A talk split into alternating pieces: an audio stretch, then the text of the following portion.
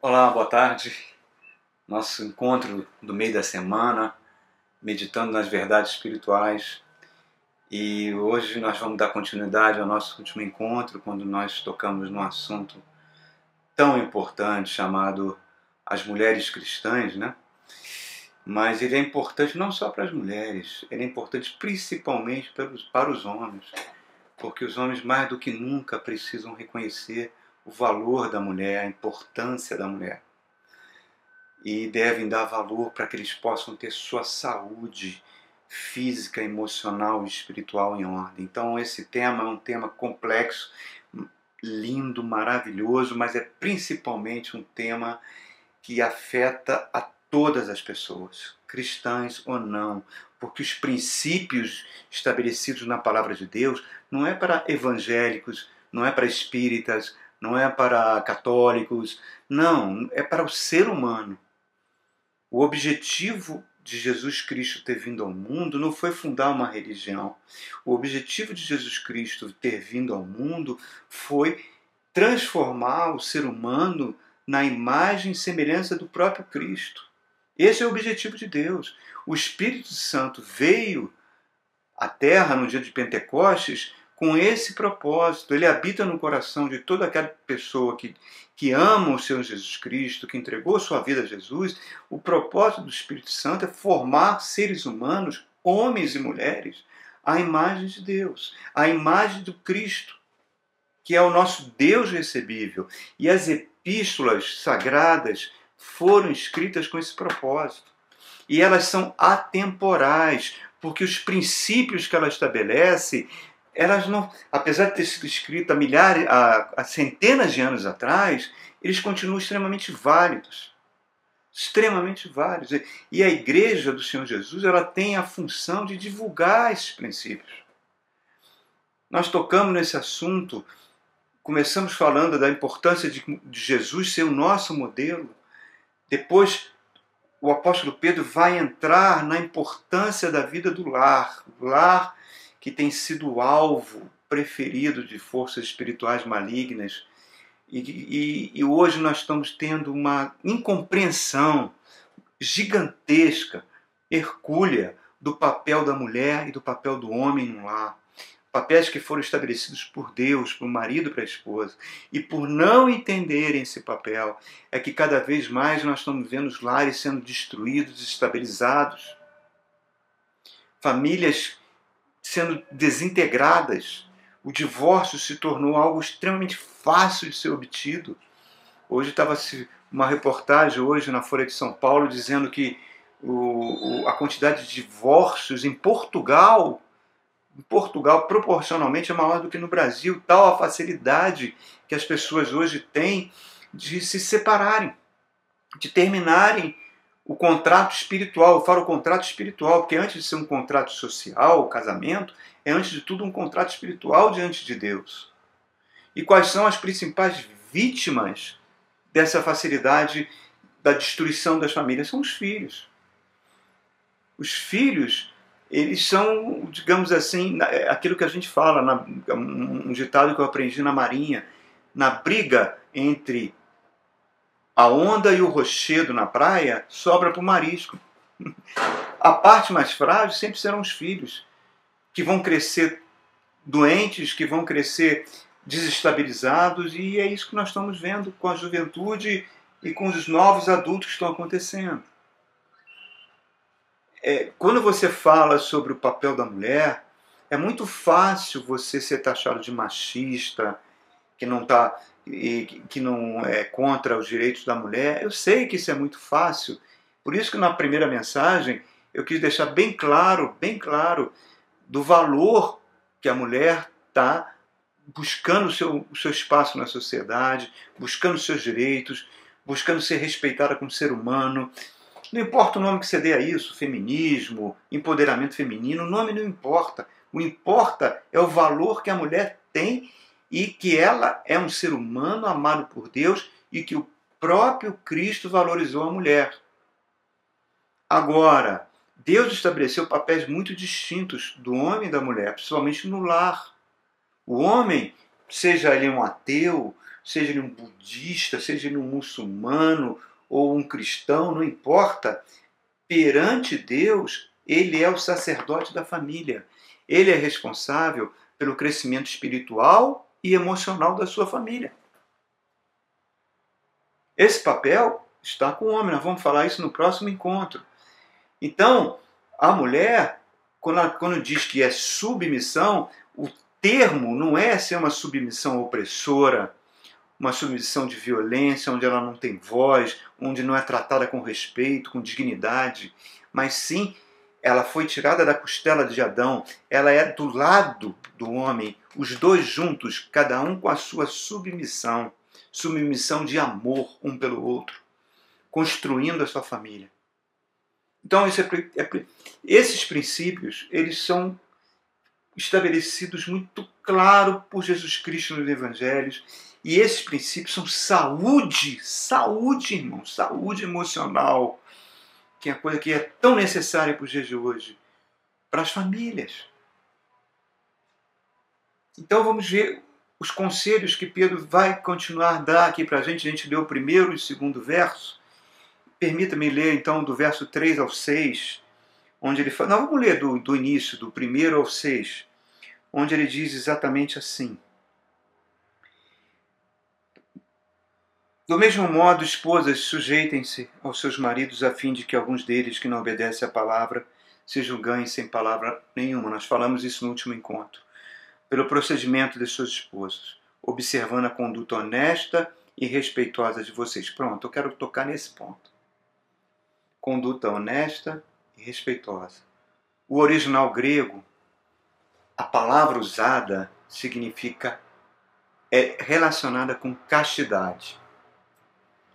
Então, quando Pedro está querendo falar sobre conduta respeitosa e honesta, passa pela conduta sexual da mulher. Passa por isso. É como se Pedro estivesse fazendo um alerta. Jesus amado, esse alerta está. É como se é tão atual que parece que Pedro está ocupando aí a, as emissoras de rádio e TV para falar algo que está acontecendo agora a importância da vida sexual feminina. Eu, eu não vou tocar no do, do homem, eu vou falar no próximo encontro. Que essa vida sexual, tanto do homem quanto da mulher, precisam ser pautadas pela fidelidade conjugal. O casamento é a proteção da vida sexual. A vida sexual ela não pode ser motivo de escândalos, porque quando uma vida sexual da mãe ou do pai é motivo de escândalos, você vai ter filhos desequilibrados. Você vai ter filhos que terão sérios problemas com a sua identidade sexual. Você terá filhos que passarão por muito desconforto em relacionamentos futuros e que poderão, que poderão, quase certa a psicologia fala isso, poderão replicar o comportamento doentio sexual dos seus pais com seus futuros cônjuges nas suas futuras famílias. Então, o sexo ele é, digamos assim, a energia motriz que faz um relacionamento ser saudável. E ele está falando, ele está trazendo aqui para nós, Pedro, existe uma responsabilidade social, social, não só espiritual, mas social, dos cristãos no seu lar, no relacionamento com seus filhos e perante a sociedade. Por isso que a carta do apóstolo é tão válida e será válida até a volta de Jesus Cristo. Nós falamos na década de 60, quando o movimento feminista começa a surgir de forma bem, bem intensa, né? Esse movimento feminista que foi um grito, um grito contra o machismo, contra a opressão feminina, masculina, mas ele trouxe também, com o advento da pílula anticoncepcional, dos métodos, é, dos métodos para evitar gravidez, etc., ele trouxe, entre aspas, permitem falar isso, uma certa liberdade sexual, porque eu não posso taxar isso de liberdade, onde a vida sexual feminina como se tornou tão ativa quanto a vida sexual masculina, nos padrões do mundo. Não nos padrões estabelecidos por Deus. E aí, queridos, nós vamos entrar num assunto importante, sempre com a preocupação de não estar tá trazendo um enfoque machista nem masculino para o que eu vou falar agora. Essa liberdade, repito, entre aspas, que trouxe para as mulheres ter uma vida sexual tão ativa quanto a dos homens, ela acontece na mesma época, na década de 60, com uma crescente divulgação da pornografia. A pornografia que nos anos, nas décadas anteriores, era algo escondido, era aquelas revistas tinhas desenhadas à mão, que o adolescente escondia no, no seu armário, ela se torna uma verdadeira indústria. Hoje a pornografia é um dos principais pilares da economia americana junto com a indústria de armamento. Então, para você ideia, essa indústria ela entra por dentro do cinema, dos meio das mídias, da televisão e entra nos lares por meio da TV a cabo, por meio dos canais de streams e assim. Elas, e, a, e, o, o, e essa pornografia se tornou um produto de exportação. Famílias trouxeram, permitiram que isso entrasse dentro dos seus lares. E ela, e ela trouxe no seu bojo todas as mazelas que a gente está vendo que acontece hoje, como os estupros, incestos, pedofilia e outras barbaridades que nós estamos vendo. Esta semana, no Paraná, em Curitiba, oito homens estupraram uma menina. Sete deles eram menores de idade. Então, o que, que, que aquela pornografia trouxe? Ao mesmo tempo que a mulher buscava o seu espaço na sociedade, ao mesmo tempo que a mulher buscava ser respeitada como ser livre, ser respeitada a pornografia vem e transforma a mulher num objeto sexual, carnal, para ser usado e descartado. Grande parte das atrizes pornográficas, das atrizes pornô, se é que pode chamar assim, fazem filmes sob efeito de drogas. Muitas são verdadeiras escravas sexuais de máfias que, que controlam, que, que drogam essas moças e que muitas vezes mantém um contrato de prisão elas. E a quase totalidade das mulheres que enveredam para, por meio dessa indústria pornográfica sofreram abusos sexuais na sua infância. Então, tenta perceber a carga emocional e espiritual que está por detrás disso, irmãos eu ouso dizer, a legião de demônios que entram dentro dos lares por meio desses programas que são vistos como se fosse algo normal. E não é. Porque é, é algo que degrada o ser humano. Então a mulher passou a ser vulgarizada como objeto sexual de uma forma sem precedentes na história. Então, quando ele fala sobre conduta honesta e respeitosa, conduta sobre que envolve castidade, que envolve pudor, essas palavras se tornaram obsoletas, fruto da sociedade que nós vivemos hoje. Se tornou algo extremamente raro e quem sofreu as consequências maiores disso e sofre as consequências maiores disso são as mulheres. Porque existe todo, ao mesmo tempo que ela busca o seu espaço para ser um ser respeitado, colocado em pé de igualdade como um homem, e deve ser, e precisa ser, certo? Ao mesmo tempo, ela é desvalorizada, ela é coisificada como um objeto a ser descartado. Então, o que, que a gente vai vendo de tudo esse movimento que está acontecendo? O, o, sexo ele é, é algo maravilhoso, irmãos. É algo que Deus criou para prazer, para não só para procriação, mas também para prazer do ser humano. Mas ele tem um poder potencial de destruição muito grande. Então, quando ele coloca esses princípios aqui, ele está colocando para proteger, para proteger a mulher, para guardar a mulher. A sexualidade da mulher, que é algo tão lindo, ser protegida pelo casamento.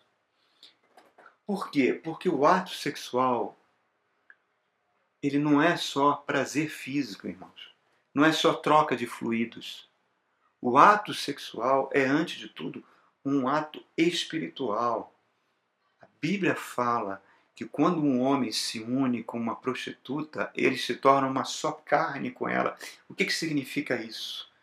Que toda a natureza que está impregnada por detrás daquela prostituição, por detrás de tudo aquilo, aquilo vem no ato sexual e funde o homem ou a mulher num único ser. Então ele recebe a carga espiritual, a carga emocional que aquela mulher está tendo e que ele está passando também para ela. E se essa carga for uma carga espiritual de trevas, irmãos, como a pornografia trouxe e outras coisas que nós estamos vendo por aí, ela vai receber isso, irmãos. É como se a promiscuidade, a promiscuidade sexual fosse o alimento do demônio. Vocês estão vendo, vocês estão vendo uma menina de 10 anos engrave, é, tendo que fazer um aborto porque o tio teve relações sexuais, mas ela já era violentada desde os 6, 7 anos de idade por membros da própria família. Então, isso tudo, irmãos, a gente pensa, ah, isso acontece só com as classes mais pobres. Não, não. Isso acontece com todos os níveis da nossa sociedade. Então, é, como é que a gente lida com isso? Porque isso é, é como se fosse uma bomba relógio que, for, que vai explodir um dia dentro de uma família. É, os canais de TV de streams, como Netflix, a da Apple, da Amazon e outros por aí, Globoplay, etc., eles têm séries, alguma dessas séries foram até premiadas, elas chocaram, nos, quando elas foram lançadas nos Estados Unidos, elas chocaram a sociedade pelo altíssimo, é, nos episódios, mostrando um homossexualismo intenso, um consumo de drogas intenso, uma promiscuidade sexual intensa, tanto no, nos principalmente no Ocidente, de maneira geral, tráfico de, de escravas sexuais entre adolescentes. Aí, uma dessas séries que foi muito premiada, foram entrevistar o diretor. E o diretor falou: Pô, você, você não ficou preocupado de, de chocar a sociedade, de chocar as pessoas? Ele falou: Olha, eu cresci nesse ambiente. Eu cresci num ambiente quando os meus vizinhos, os meus coleguinhas, todas as pessoas que eu me relacionava na minha infância, na minha pré-adolescência, adolescência, todos foram embalados pelo mar de pornografia que existia nos seus lares.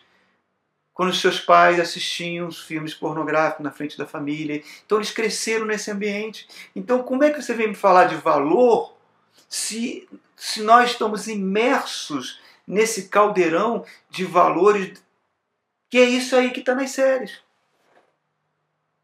que é completamente, completamente fora dos princípios que Deus quer para o ser humano. É aquilo que o apóstolo Paulo fala das forças espirituais, dos dominadores deste mundo tenebroso. Nós vivemos num mundo tenebroso, irmãos. E aí qualquer é, corrente política que queira apregoar uma certa moralidade, uma volta aos bons costumes, ela se aproveita dessa, digamos assim, desse, desse lodo todo para se colocar no poder, mas ela não é diferente, irmãos. Ela não é diferente. Não é você dizer que tem Deus acima de tudo que você é, tem Deus no seu coração. É isso que eu estou tentando dizer há muito tempo. Nós estamos vivendo numa sociedade que a gente precisa voltar para a palavra voltar para os princípios de Deus, voltar para aquilo que, que, que foi pregado para os nossos pais do passado e que, que nasceram em lares saudáveis, senão você vai ter crianças nascendo em lares doentios, serão adultos doentes, como esses sete adolescentes que violentaram essa menina. Então, o relacionamento a, da mulher, ele precisa ser pautado nos valores da Bíblia. Deixa eu falar mais uma coisa aqui que Pedro está falando. Vamos ler do verso 3 ao 6. Ele fala assim, estou lendo 1 de Pedro, capítulo 3, verso 3 a 6, fala assim, a beleza de vocês não deve estar nos enfeites exteriores, como cabelos trançados, joias de ouro ou roupas finas. Pelo contrário, esteja no ser interior, que não perece, beleza demonstrada num espírito dócil e tranquilo, que é de grande valor aos olhos de Deus. Então, mulheres barraquentas, homens barraquentos, isso não agrada a Deus. Espíritos dóceis e tranquilos é o que agrada a Deus. Fala assim: Pois esta era a maneira como também as santas mulheres do passado, que colocavam a sua esperança em Deus, costumavam se adornar. Elas se sujeitavam aos seus maridos, conforme eu falei, dentro daqueles princípios. Não é uma sujeição de opressão, de esmagamento, de sofrimento para a mulher. Não, não. Por favor, assistam o vídeo passado, que é a primeira parte dessa mensagem. E cito o exemplo de Sara, que obedecia a Abraão e lhe chamava de Senhor. Dela vocês são filhas, se praticarem o bem e não derem lugar ao medo. Esse é o problema. Este é o problema. A atual sociedade leva as mulheres a dar lugar ao medo. Que medo de quê? Medo da solidão. Medo de ficarem sozinhas, medo de serem rejeitadas, rejeitadas por serem por seguirem os valores cristãos. Medo de serem rejeitadas por abrirem mãos de princípios que Deus estabeleceu. Certa feita eu ouvi um testemunho de um jovem casal que logo depois da lua de mel ele estava se dirigindo para eles tinham saído da lua de mel, estava no carro se dirigindo para o apartamento que eles tinham adquirido, alugado, não sei. E ele, o marido chega para a moça e fala assim, para a jovem esposa, olha, hoje acabou, viu? Acabou esse negócio de igreja, acabou esse negócio de, de Bíblia, de Evangelho, acabou esse negócio. Agora você vai viver de acordo com os meus preceitos. Ela falou, por favor, pegue seu carro e deixe na casa do meu pai pois eu não vou abrir mão desses preceitos. Quando a mulher abre mão desses preceitos, ela se torna prisioneira do medo. E esse medo traz depressão, esse medo traz síndrome, esse medo enfraquece o emocional da mulher. É isso que o apóstolo Pedro está falando aqui para nós. Ao fazer concessões, ela se viola e a sua saúde espiritual vai para o espaço, irmãos. Ele está falando que o verdadeiro adorno, né? Ele está falando verdadeiro adorno, presta atenção, Pedro em momento algum está dizendo que a mulher não deve se vestir bem, que a mulher não deve procurar se embelezar, colocar sua maquiagem, sua, sua roupa bonita, suas joias, o que for, para se embelezar. Não, não, ele não é contra isso, nem Deus é contra isso. Deus não está preocupado com isso. Deus não está preocupado com, com uma lipoaspiração que você fez, com um botox. Não, nada disso está preocupando a Deus e não deve ser motivo de preocupação. O que ele está falando é colocar as coisas na sua devida ordem para a sua vida, porque muitas mulheres gastam muito dinheiro muito dos seus recursos nisso. Há uma grande preocupação com a beleza exterior e, e cada vez mais, está falando no caso aqui das mulheres, mas isso se aplica aos homens também, uma preocupação cada vez menor com a vida interior, com a vida espiritual, que é a verdadeira vida. Porque na hora que a gente morrer, o que vai sobrar é essa verdadeira vida. O que nós estamos fazendo agora é que vai contar para toda a eternidade. Então o que acontece que a vida interior, que o apóstolo está falando, a vida espiritual, é o princípio, é um motivo de deveria ser um motivo de maior importância, irmão. Medicina, a medicina estética, a indústria da estética, elas não param de faturar, cada vez surgem novas novas coisas para as mulheres fazerem, e as mulheres investem muitos dos seus recursos nisso pelo medo de se ficarem sós, de serem rejeitadas. E o apóstolo está falando: invista na beleza anterior que você não vai ser sujeito a esse medo.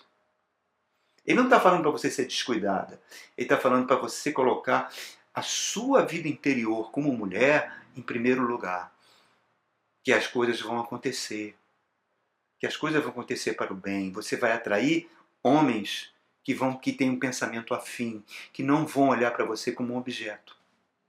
Eu não, uma vez eu dei aula numa faculdade particular aqui de Brasília, à noite, e a turma era 50% homens e mulheres, jovens adultos, não havia nenhum adolescente, eram jovens adultos e adultos. E todos solteiros.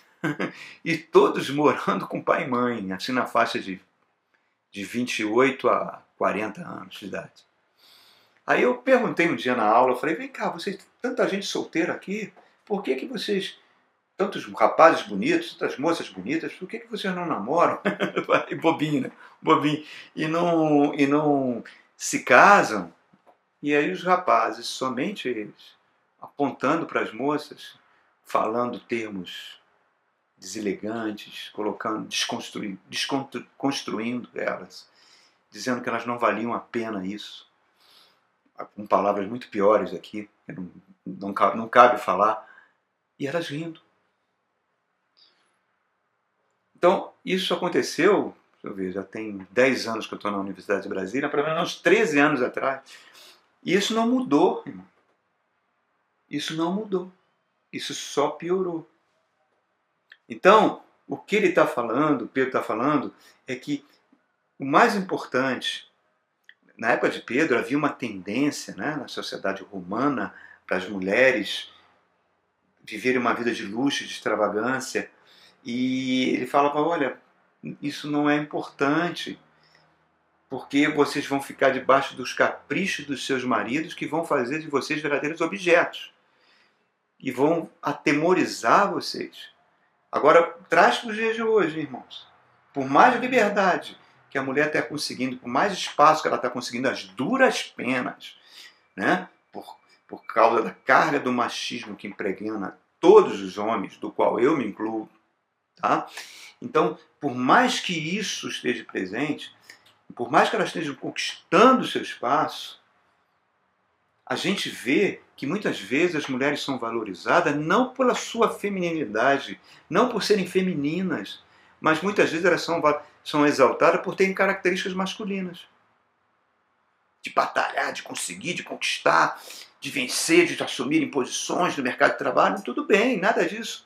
Estou dizendo que seja errado, não, pelo amor de Deus, eu não estou falando isso. Eu estou falando que às vezes valores como a mulher ser feminina, a mulher ser dócil, a mulher ser uma pessoa que ele, como o Pedro está falando aqui, é, o termo que ele usa, né? virtudes, virtuosa, não é muito mais exaltado. E Pedro está falando, isso é proteção para você. E ele vai dizer o porquê aqui no verso 7. No verso 7, que, é dirigido aos homens, que ele fala para assim: tratem as suas esposas com honra, como parte mais frágil, e coerdeiras com o dom da graça da vida, de forma que não sejam interrompidas suas orações. Mas reparem, usem de consideração o convívio com sua esposa e trata com honra como parte mais frágil. Não é que a mulher seja mais fraca, tá? Pelo contrário, a capacidade da mulher de suportar trabalho, de suportar dor, é muito maior que a dos homens. Mas não é isso que eu estou falando. Que quando ele fala mais frágil, ele está falando em termos físicos mesmo. Porque tem certas coisas que o homem tem, como nível de hormônios diferente do, da mulher, que permite muitas vezes que o homem suporte cargas emocionais com muito mais facilidade que a mulher. Por isso que você vê muitas vezes as mulheres em posições de mulheres executivas, mulheres que têm grande responsabilidade no trabalho, ou então dentro de casa assume o, o, digamos assim, o orçamento total da família, o sustento da família, elas se colocam numa carga emocional tão intensa que por isso que diz que no Brasil que a grande causa de mortes de mulheres é na parte do ataque do coração cardíaca. Por quê? Por causa do emocional, por causa da ausência de certos hormônios, como testosterona e outros, que dão mais essa solidez. Então é isso que ele está falando. Ele não está falando que a mulher é mais fraca. Ele está falando que ela é diferente. Então, o espaço que a mulher deveria conquistar é o espaço que Deus deu para ela. Bonita, compreensiva, meiga, feminina. Esse espaço e que se autovaloriza. E ele cita o exemplo de Sara, né? que era a mãe de todos nós, esposa de Abraão e mãe de todos nós, que Isaías fala, a mãe de todo o povo de Deus. A mulher que tem essas características se, se torna uma filha de Sara, de grande valor para Deus. Então, queridos, lá em Colossenses, o apóstolo Paulo fala para a gente vestir uma roupa. Eu gosto desse texto, né? É um texto lindo, usado até nos casamentos. Revestivos de ternos afetos de misericórdia, de bondade, de humildade, porque isso tudo é proteção, proteção física e emocional. Poucas passagens na Bíblia exalta a beleza da vida interior cristã, como essa passagem. E muitas mulheres cristãs estão sofrendo muito no emocional, gastando muito dos seus recursos, porque estão permitindo que o medo entre e se sintam desvalorizadas. Coloquem esses princípios em prática, queridas. Coloquem, coloquem, porque vocês são princesas de Deus. Jesus colocou a mulher no seu devido lugar. A mulher é co-herdeira com o homem. Quando Deus chama, cadê você, Adão? Adão, ele estava chamando Adão e Eva, ele estava chamando o casal. Para Deus não existe, o homem não é bom que o homem viva só. Os dois são uma só carne, os dois são um só. E esses princípios precisam ser colocados em prática para que seus filhos não sejam neuróticos, doentes, violentos, com graves problemas na sua identidade sexual, com graves problemas emocionais, fazendo parte da estatística de suicídios que não para de crescer entre os jovens. Então é isso aí, queridos. Essa é a palavra de Deus essa é o nosso norte. Mulher cristã, grande valor diante de Deus. Amém? Um grande abraço a todos vocês. Fiquem com Deus e até o nosso próximo encontro.